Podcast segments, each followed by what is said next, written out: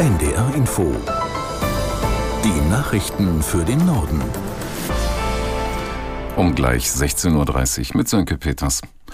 Auch eine knappe Woche nach dem Urteil des Bundesverfassungsgerichts zum Haushalt ist unklar, wie es nun weitergeht. Die Abgeordneten des Haushaltsausschusses haben heute Experten dazu befragt. Aus Berlin Torben Ostermann. Acht Experten und zwei Stunden Zeit. Jede Partei hatte vorab die Möglichkeit, Experten zu benennen. Die Einschätzungen darüber, was erlaubt und vor allem auch ratsam ist, gingen teilweise weit auseinander.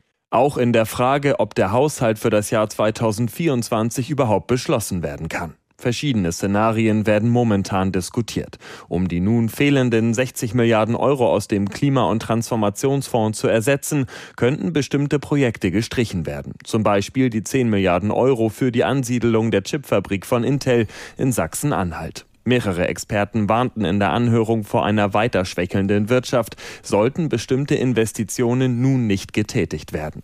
Bundesinnenministerin Faeser hat auf der Islamkonferenz in Berlin zum gemeinsamen Kampf gegen Antisemitismus aufgerufen. Die SPD-Politikerin appellierte vor allem an die großen islamischen Verbände, sich deutlicher zu positionieren. Es reicht nicht, eine Synagoge zu besuchen und sich dort gegen Terror und Antisemitismus zu stellen, ohne dass es auch in die Moscheen und Gemeinden hinein zu kommunizieren und auch online die entsprechenden Äußerungen zu tätigen.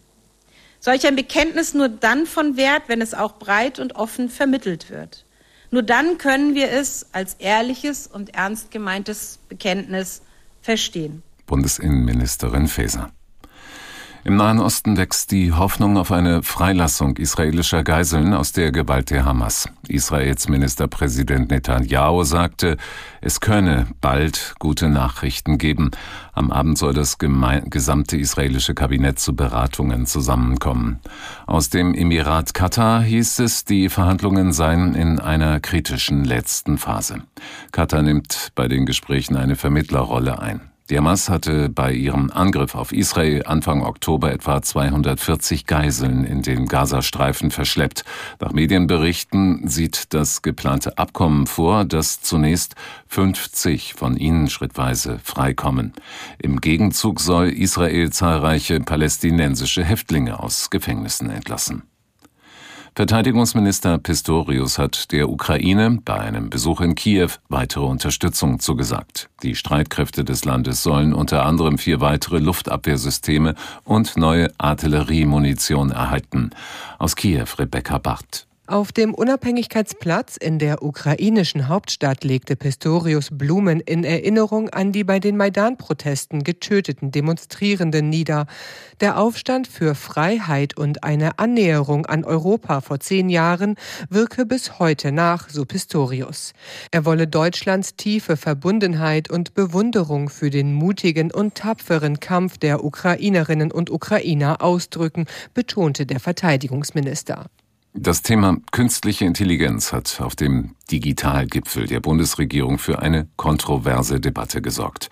Während sich Vertreter der Zivilgesellschaft für strenge gesetzliche Vorgaben aussprachen, betonte die Bundesregierung die Chancen der neuen Technologie. Aus Jena Wolfgang Henschel. Bundeswirtschaftsminister Robert Habeck sagte, Digitalisierung und KI könnten in vielen Bereichen das Leben einfacher, schneller und nachhaltiger machen, etwa in der Medizin, bei Gebäudesanierungen oder beim Energieverbrauch. Bundesdigitalminister Volker Wissing sprach mit Blick auf die KI von einem Gamechanger. Probleme könnten gelöst werden, wo die analoge Welt keine Antworten mehr habe. Etwa in der Verwaltung seien große Vorteile zu erwarten. KI habe auch einen großen Einfluss auf die Wettbewerbsfähigkeit der deutschen Wirtschaft.